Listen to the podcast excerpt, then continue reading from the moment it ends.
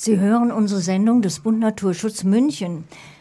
Ja, wir alle haben tatsächlich ein Wörtchen mitzureden. Wohl sind hierbei Enthusiasmus, Ausdauer und Zuversicht gefragt. Unsere Sendung heute haben wir betitelt Demokratie direkt, Bürgerinnen und Bürger reden mit. Das tun sie wirklich. Es wird Sie überraschen, dass es durchaus viele Politikinteressierte gibt. Nicht nur in München erheben sie ihre Stimmen bei Bürgerbegehren und Volksentscheiden. Doch was geschieht, wenn die rechtlichen Hürden genommen wurden und ein Entscheid für die Bürger erfolgreich war? Wird alles gut? Es gibt recht unterschiedliche Auswirkungen. Wo liegen nun die Grenzen und Möglichkeiten direkter Demokratie? Zwei Beispiele stellen wir Ihnen heute vor. Mit dem ersten fangen wir an, im Studio Live darf ich begrüßen Frau Lisa Eberlein, Rechtsanwältin. Bei Bürger- und Volksbegehren betreut sie seit vielen Jahren Aktionsbündnisse, Parteien, Initiativen ebenso wie den Bund Naturschutz. Zweiter Gast im Studio ist Stefan Nozon in seiner Funktion als Sprecher des Aktionsbündnis aufgemuckt gegen eine dritte Startbahn am Münchner Flughafen. Im Wort aufgemuckt wird Muck großgeschrieben, für München. Sehr kreativ, finde ich. Mhm.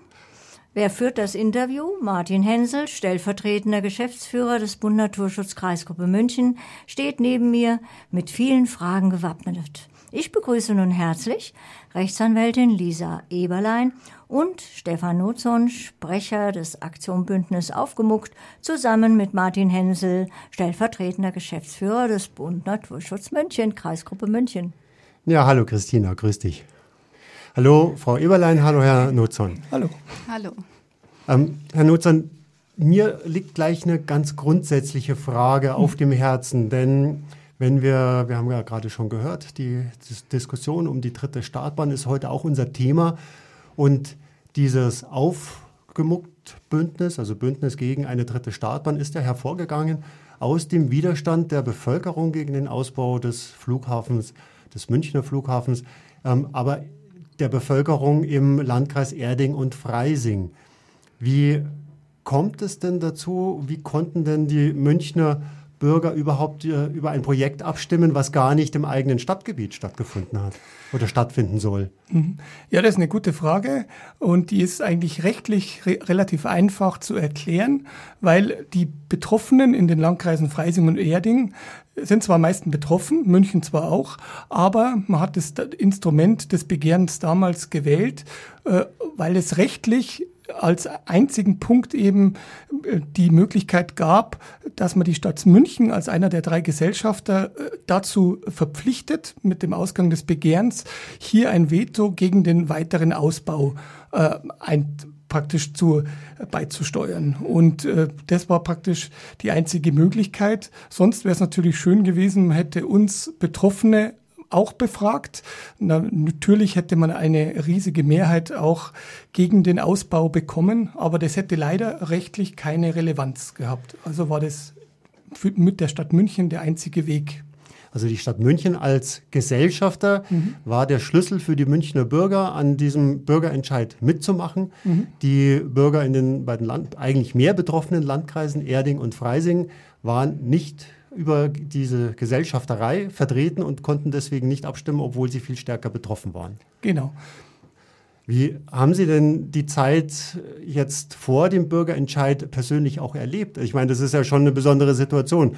Man hat ein Riesenbauprojekt vor der Haustür und darf nichts dazu sagen. Ja, genau. Ich bin äh, in die aktive Rolle des Widerstands äh, eine kurze Zeit vor diesem Entscheid gekommen und wir haben natürlich dann äh, mobil gemacht bei uns im Umland. Wir hatten damals auch äh, eine Aktion Meine Münchner Stimme hieß es, weil wir eben nicht abstimmen durften, äh, kam dann eine äh, sehr gute Idee von unseren ähm, BIs, dass wir eben uns Partner suchen, Verwandte, Bekannte oder auch andere Bürger, die eben stellvertretend aus dem Münchner Stadtgebiet für uns abstimmen. Das gab, war mit einer Postkartenaktion und einer äh, über eine Webseite schaltbar verbunden und äh, das war eigentlich eine aufregende Zeit, sehr arbeitsintensiv, sehr viele Stände. Unsere Leute waren wahnsinnig aktiv Die Gegenseite hat natürlich auch mobil gemacht und wir müssen natürlich auch feststellen, dass wir als quasi Ehrenamtliche auch keine riesen Werbeetats äh, zur Verfügung haben wie die Gegenseite, die da ein zigfaches äh, an Millionen in Kampagnen investiert hat und auch bei der Plakatierung, bei Spots in äh, Zeitschriften und äh, Radiosendungen, da konnten wir nicht dagegen mithalten. Unsere äh, Mittel waren halt eigentlich diese persönliche Betroffenheit nochmal darzustellen. Und es hat ja dann auch zum Glück funktioniert. Ja, aber empfanden Sie es als fair? Jetzt, äh, ich höre hör das jetzt gerade so raus, also auf der einen Seite riesiger Werbeetat, auf der anderen Seite ähm, zwar ehrenamtliches Engagement, aber in den Mitteln doch begrenzt. Ist das Chancengleichheit in der, in der Diskussion? Eigentlich nicht. Das kann man schon irgendwie wie ein Kampf David gegen Goliath auch vergleichen. Damals äh, war natürlich auch äh, große Teile der Politik, also gerade eben auch damals äh, der OB und die CSU natürlich auf Seiten der Ausbaubefürworter sind sie ja teilweise immer noch und äh, Teile der Wirtschaft auch, die man eben da in diese Kampagne mit reingenommen hat, was wir auch nicht ganz verstanden haben und wir konnten halt nur mit unseren kleineren Mitteln, aber mit Herzblut und Vernunftappell äh, dagegen anwirken. Frau Eberlein, jetzt an Sie als Rechtsanwältin die Frage, wenn dieses Kräfteverhältnis so ungleich ist, also wenn hier David und Goliath sich äh, treffen in der politischen Diskussion, ist dann ein Bürgerbegehren, ein Volksbegehren eigentlich das Instrument, was wir in unserer demokratischen Auseinandersetzung brauchen? Ähm, bringt uns das eigentlich was? Also ich denke, dass äh, Bürgerbegehren und Volksbegehren grundsätzlich als äh, Instrumente der direkten Demokratie sehr wichtig sind in unserer Gesellschaft und die Bürger eben dadurch äh, Druck auf die Politik ausüben können, auch wenn es vielleicht ein ungleiches Kräfteverhältnis ist.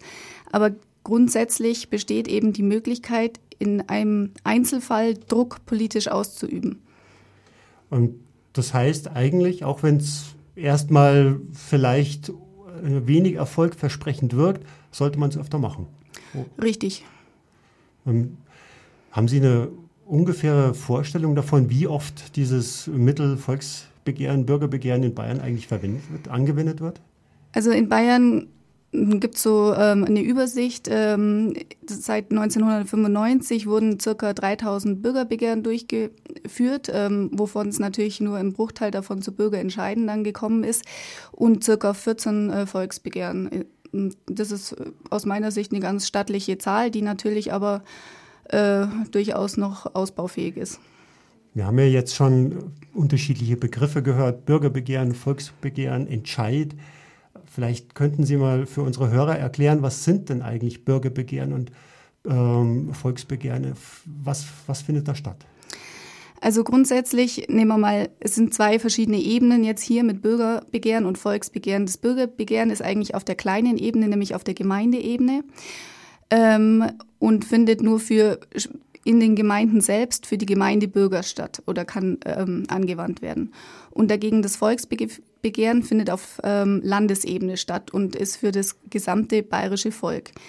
Ähm, das Volksbegehren und äh, das ähm, Bürgerbegehren finden ihre Grundlage beide in der bayerischen Verfassung und sind dort ähm, fest verankert und werden dann in den anderen Gesetzen wie der Gemeindeordnung und dem Landeswahlgesetz äh, noch weiter ausgeschmückt. Und was sind jetzt so klassische Themen für ein Bürgerbegehren? Also für ein Bürgerbegehren ähm, sind Themen äh, nur ähm, Dinge, die auf der Gemeindeebene ähm, stattfinden, also im Wirkungskreis der Gemeinde liegen, weil die Gemeinde muss natürlich dafür, darüber abstimmen können. Es kann jetzt nicht zum Gegenstand gemacht werden, irgendwas, worüber die Gemeinde überhaupt keine Hoheit hat und keine Entscheidungsbefugnis. Das heißt, das sind äh, viel äh, Sachen im, auf der Planungsebene, im Baurecht, ähm, was Schulmaßnahmen, Schulen, Kindertagesstätte, Gemeindestraßen in dem Bereich. Sehr bekannt ist ja noch, oder wahrscheinlich bei den meisten in Erinnerung geblieben, das Volksbegehren äh, zum Raucherschutz oder zum Schutz vor dem Rauchen für den äh, nicht rauchenden Bürger. Da hat man ja dann tatsächlich auch langfristig was erreicht. Richtig, das ist so das äh, klassische Beispiel, äh, wo so ein Volksbegehren auch auf Landesebene, was natürlich eine viel höhere Hürde hat als auf Gemeindeebene, weil äh, dementsprechend mehr Stimmen und mehr Beteiligung von, dem, von den Bürgern ähm, benötigt wird. Ähm, aber es ist so, dass es zeigt, äh, wie einflussreich eben auch so ein äh, Begehren sein kann, wenn die Leute dahinter stehen. Wie viele Stimmen braucht man denn, damit zum Schluss so eine Initiative erfolgreich ist? Äh, jetzt auf Volksbegehrensebene. Beim Volksbegehren äh, sind es, ähm, man muss äh, für den Antrag auf Zulassung eines Volksbegehren, muss man erstmal 25.000 Stimmen sammeln, um den überhaupt einreichen zu können beim Innenministerium. Und äh, wenn es dann positiv, äh, also wenn man diese 25.000 Stimmen erreicht hat, das ist wahrscheinlich nicht so schwierig, dann geht es weiter. Ähm, wenn man diese 25.000 Stimmen äh, erreicht hat und äh, der ähm, Antrag ähm, auf Zulassung des Volksbegehren beim Innenministerium eingereicht wird, entscheidet das Innenministerium über zu, die Zulässigkeit des Volksbegehrens. Und ähm, wenn das ähm, Innenministerium das zulässt, dann gibt es eine weitere Abstimmung, nämlich das eigentliche Volksbegehren dann. Und äh, da braucht man ähm, eine innerhalb von zwei Wochen müssen ein Zehntel der wahlberechtigten Stimmen in Bayern gesammelt werden. Und ähm, dann geht es nochmal eine Ebene weiter, nämlich zum Volksentscheid. Und da muss es dann eine Mehrheit geben, die ja mit Ja oder Nein stimmen für den Gesetzesentwurf. Meine, aktuell diskutieren wir ja in Bayern über dieses äh, Volksbegehren gegen den Flächenverbrauch, der in Bayern ja immer noch enorm ist. Da erwartet uns wohl die Frist zum Volksbegehren, also diese zweiwöchige Eintragungsfrist im Herbst, wahrscheinlich nach der Landtagswahl, oder? Ähm, das, wenn ähm, der Verfassungsgerichtshof das äh, Volksbegehren für zulässig erklärt. Weil wir sind hier gerade in einer weiteren Stufe, nämlich dass das Innenministerium ähm, das, ähm, den Antrag auf Zulassung des Volksbegehren für nicht zulässig erachtet hat und deswegen äh, dem äh, Verfassungsgerichtshof zur Entscheidung vorgelegt hat. Also, wenn es zur, zur, zur Abstimmung kommt, zum Bürger, zum Volksbegehren, muss ich ja sagen, kommt im Herbst dann der Appell an alle Hörerinnen und Hörer, hingehen, in zwei Wochen ähm, seine Stimme abgeben, weil sonst geht es nicht weiter.